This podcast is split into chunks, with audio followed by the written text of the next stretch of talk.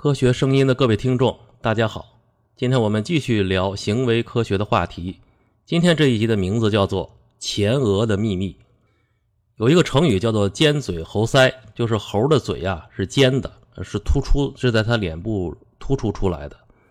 这是人们的一个普遍印象。那么不光猴这样，我们的那些灵长类的亲属们，就是猩猩啊，也都是这个样子啊。甚至说我们的祖先，呃，比如说。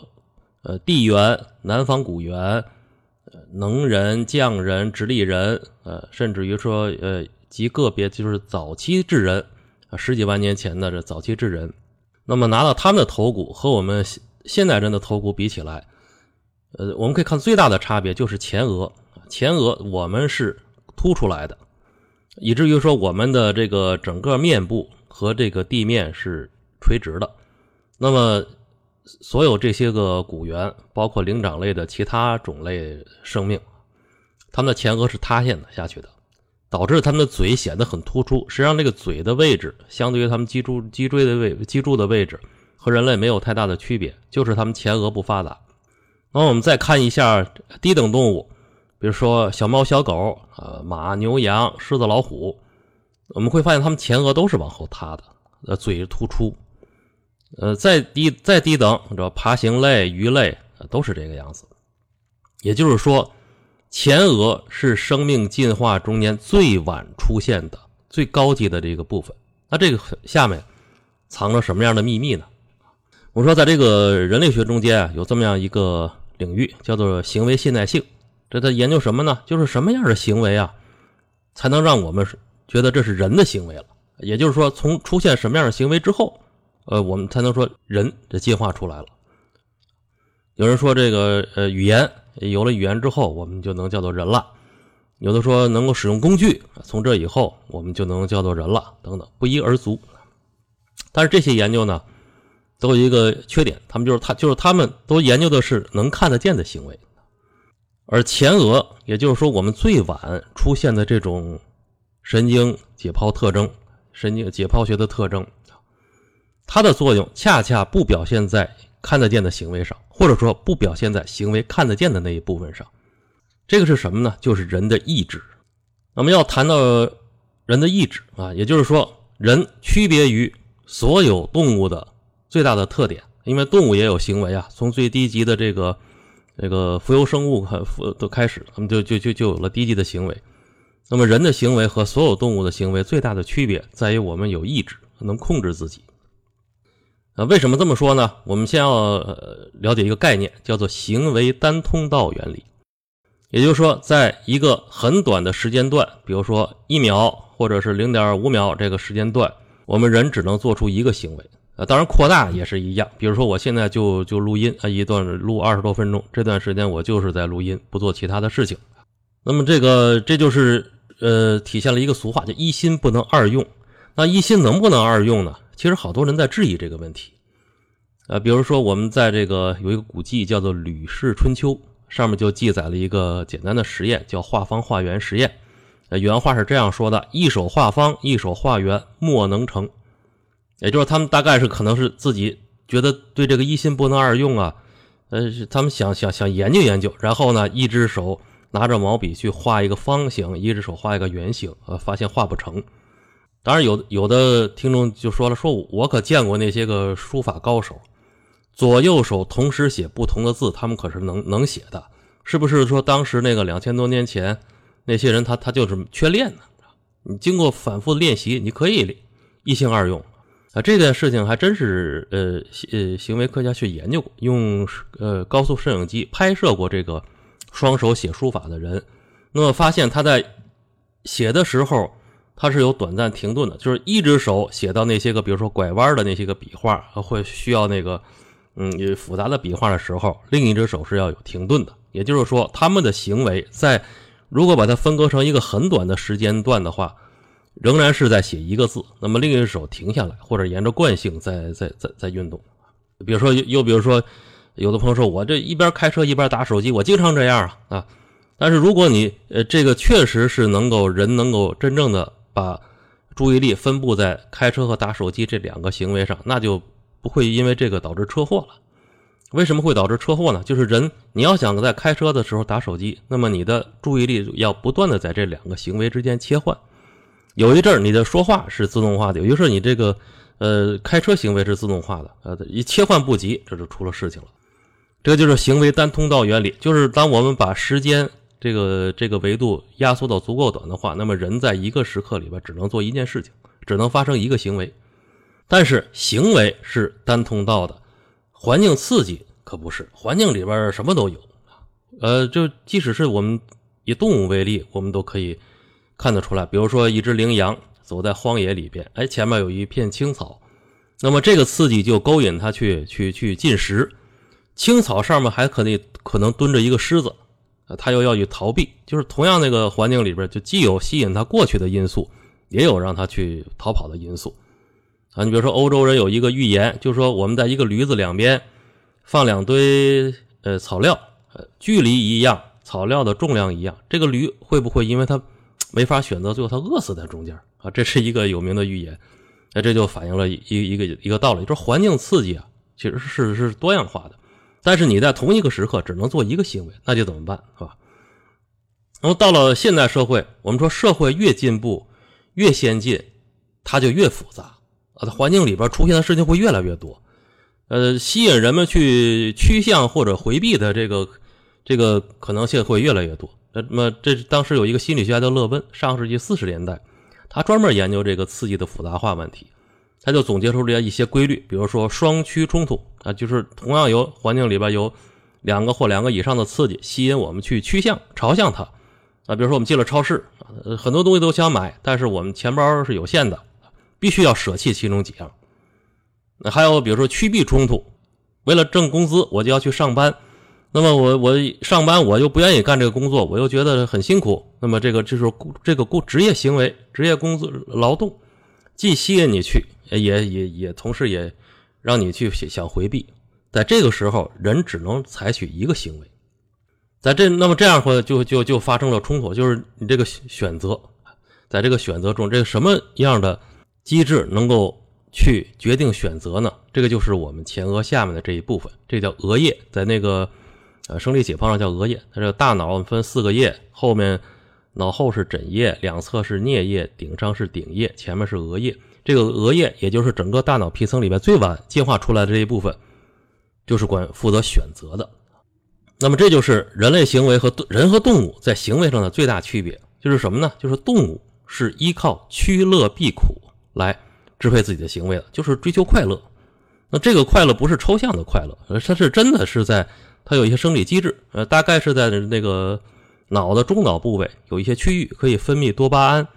当这个生理呃刺激能够让这个多巴胺分泌的时候，它就主观感觉就是快乐的，动物就开始趋向于不断的重复这个行为。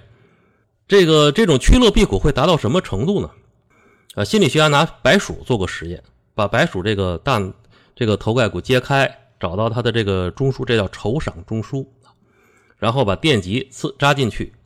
那么另一这个电极的另一端连接到一个踏板上，这个踏板你这个小白鼠只要踏这个踏板，电流就会发生，然后就刺激电通过电极刺激这个酬赏中中枢。那这个小白鼠就学会了通过踏板来让自己快乐。它能一直做到什么程度呢？一直做到最后。体力衰竭累死为止，也就是他没有任何选择，只要是快乐他就叫做。人类行为和动物行为最大的区别在于从趋乐避苦转化成趋利避害。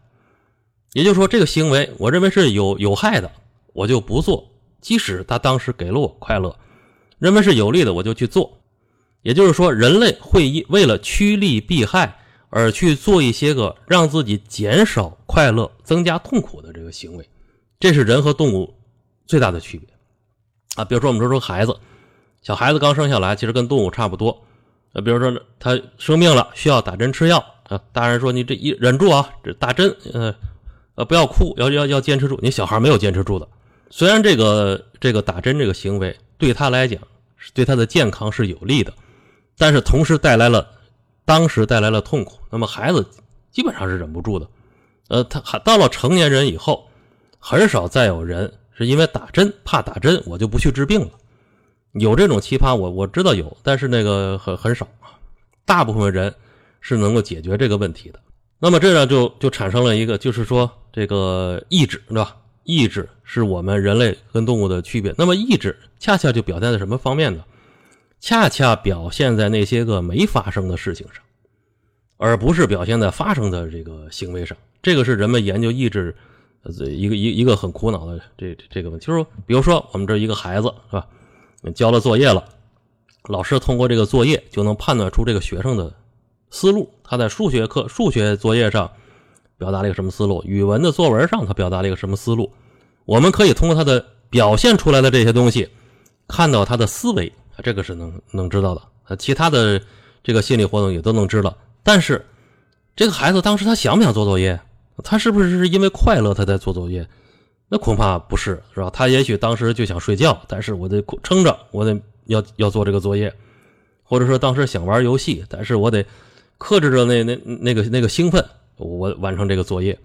那么意志在这个现象上，在这件事情上发生的作用，恰恰是在压制那些个没有出现行为，让那些那些冲动想往上翻，但是呢，把它压制住。那么在这个时间段，只。完成做作业这个单通道行为啊，就是就做这一件事情，这样一来，我们就就产生什么？就是意志是看不见摸不着的。哎，我们去跟任何人去聊，就是你的意志，呃，你作用于什么呢？这这个这个词我们大伙老听啊，但是你会发现你在是别人的行为你观察不到，为什么呢？它恰恰就是那些个在没发生的行为上，它在起作用。呃，也就是说，它只有在这个，你可能你会问他。问这个这个人主观上会会会告诉你，或者说啊，我当时我克制住了什么什么欲望，我坚持做这个事情。那这样一来就回回到什么呢？就是我们行为主义一开始他们是反对内省的，但是你要研究意志作用，你就必须是靠内省。那么所以说，长期以来在老的行为科学里边，呃，不强调意志的作用，为什么？他研究不出来，这个意志没有没有这个客很难找到意志行意志现象的客观客观的证据。后来是怎么样去补上这一课的呢？呃，大概有这么几个方面，一个是呢，研究儿童的行为，是不是婴儿、幼儿、儿童，他们的随着他们这个神经系统的发育成熟，他们逐渐逐渐的能控制自己，也就是说，在同一个场合下，行为就不再泛化了，呃，不再多动啊、多多说呀、多言啊等等。呃，其中一个主要指标就是排便训练，小孩什么时候能够自自主的排便，这个是一个控制自己。一个一个重要指标，很有些小小孩我知道，他到初中仍然会控制不住大小便的，啊，这个是有的，但是这个就属于病态了。说明如果是这孩子到了初中还控制不住，就要就要去医院看病了啊。但是小孩小的时候肯定是每个孩子我们生下来都是控制不住的，那么这个过程就是一个抑制这个，也就是我们前额下这个额叶它的功能成熟的这样一个过程。呃，还有一个呢，就是这个脑电波啊，脑电波实验也给我们。指示了一些抑制的一些生理基础啊，人有四种脑电波，西塔波、呃阿尔法波等等。那么在我们呃平时闭目养神的时候是阿尔法波，这时候出现了一个外界刺激，要求我们去回应。我们比如说注意思考操作的时候，立刻被这个贝塔波阻断，这个现象叫阿尔法波阻断现象。这个阻断现象就是人类开始抑制反应的一个一个过程。还有，比如说我们睡眠的时候，西塔是主要是西塔波和德尔塔波。你把这个睡眠的人一唤醒，他一坐起来，注意力立刻就集中，就就就集中起来，这个时候就产生了贝塔波。也就是说，在脑电图上是否产生贝塔波，或者它的呃信号强大与否，是人类处于意志支配的一种生理生理特征。那么还有一个一个一个一个证据，就是呃在。变态心理学上有一个词叫做反社会人格，就这些人呢控制不住自己，经常有暴力行为。那么国外呃后来呃对这个反社会人格一些人一些个犯罪分子啊，因为这些人啊呃很大程度都要进监狱。等他们死了以后，去解剖他们的大脑，那看看哪一点跟别人不一样。后来发现就是额叶大概比正常的死者少百分之十一，大概萎缩了就是是这么这么大一块，这么大一块。就让他的自制力明有一个明显的一个差异。那么还有一还有一些东西呢，就是说有一些生理上的一有一些个化学物质，可以阻断额叶对下面这些个神经冲动的这种控制。最简单的就是酒精，就我们酒后吐真言嘛，酒后酒能乱性啊，这是大伙都知道的。人一喝完酒之后就胡说八道了。这个这个过程是怎是个什么过程呢？就是说我们平时这个额叶在控制着下层神经系统的各种冲动，酒精干扰了这个过程，然后我们就顺嘴就就就胡说八道了。呃，这个是酒精的作用。那么，在这个呃间谍工作中间，有时候审讯间谍，呃，会用一种药叫东浪荡碱。最近有一个电视剧，就讲讲那个呃扫毒的，其中这个词老老出现，所以可能有些观众会会熟悉它。东浪荡碱又叫土人剂，把他给这个被审讯的这个嫌疑人注射下去之后，这个嫌疑人的自控能力就下降。呃，当然不是说他你问他什么，他都给你答真话，他就开始胡说八道。从他这个大量的这个散碎的言语中间，审讯人员去寻找真相。呃，但是东浪荡碱会死人，所以说一般他这个他是个危险药品。那这里边就还还牵扯到一个，就是说我们江湖上有个传说啊，就是有种东西叫迷魂药，呃，它可以让人削弱人的意志，让这个人呢跟着你走，跟着让你让他干什么就干什么。一个典型的一种说法就是说，比如说有人拍拍拍一下你的肩膀，然后他说你你拿着你的这个。呃，银行卡跟我去，呃，输入密码，你提给我提多少钱？提完之后呢，这人拿着钱走了，然后受害人当时啊才反应过来。这种案件到处都有，有人在报案，我都我都见过，我们这个一些熟人曾经报过这个案。呃，到目前为止，警方未确认任何一个这个案件是真实的。也就是说，呃，我们刚才说酒精也好，吐真剂也好。他们其实是削弱了人的这个抑制作用以后，这个人其实做不了什么事儿，晕晕乎乎就躺在那里边，啊，只是说他能说出一些事情来。但是迷魂药的这个传说，有关它的传说呢，就是说人他可以支配人去做事儿，这让这人是受别人的意志去支配。这件事情呢，到目前为止，警方呃明确表示过，就是这个是无一例能够确认。这些个案例是真实的原因是什么呢？基本上就是这些个受害人，他们在正常的和人交往的时候受骗了、上当了，但是他们要给自己的亲朋好友一个解释啊，啊，不是我受骗了，是他给我打了药了，一般都是一种借口。但真正的去检验去什么的话，是是身体身体里什么都没有。另外就是还有一些人骗子，就是我我我卖迷魂药啊，非常有效。呃，以前在二十多年前，经常我们的电线杆上都有这种广告。呃，这些人在呃夸大迷魂药的药效啊，其中有一部分其实就是麻醉剂，把人呢麻晕了。呃，不，这个这个，它跟这个迷魂药是完全呃是不一样的。也就是说，呃，到目前为止不存在一种物质手段从外界控制人的行为。但是最后呢，我们再讲到这个这个意志，我们还要说，这是我们行为科学中的意志和哲学中的自由意志是完全是两回事。行为科学中的这个意志，它是有严格生理规定性的，就是因为它是我们额叶上的一个一个生理机制。这个额叶，这个它的功能本身就是有限定的。比如说，人的注意力大概经常在十秒有一个七到十秒周期的注意起伏周期啊，一会儿高一会儿低，一会儿高一会儿低那么人在关专注一件事情上，你会走神儿，对吧？你会这个说我这脑袋断片了。那么。不同的行为会有不同的这个断片的这个这个这个概率，大概是最人坚持最久的也不超过二十分钟，啊，或者人在睡眠在缺缺就是缺乏睡眠，因为心心理学做过实验，叫做那个睡眠剥夺实验，多长时间不睡之后，看看脑的功能有哪些衰减，其中一个就是意最主要就是意志力，就是人开始控制不住自己了，也就是说，行为科学中的意志都是有严格生理规定性的。哲学中间或者是什么法律上讲的自由意志，就人可以无限的控制自己，人可以绝对的去做出选择。这种自由意志，我们只能说它是一种哲学观念，它在实验科学、实证科学里边，呃是不存在的，没有找到这种现象。好，今天的节目就跟大家聊到这里，谢谢大家。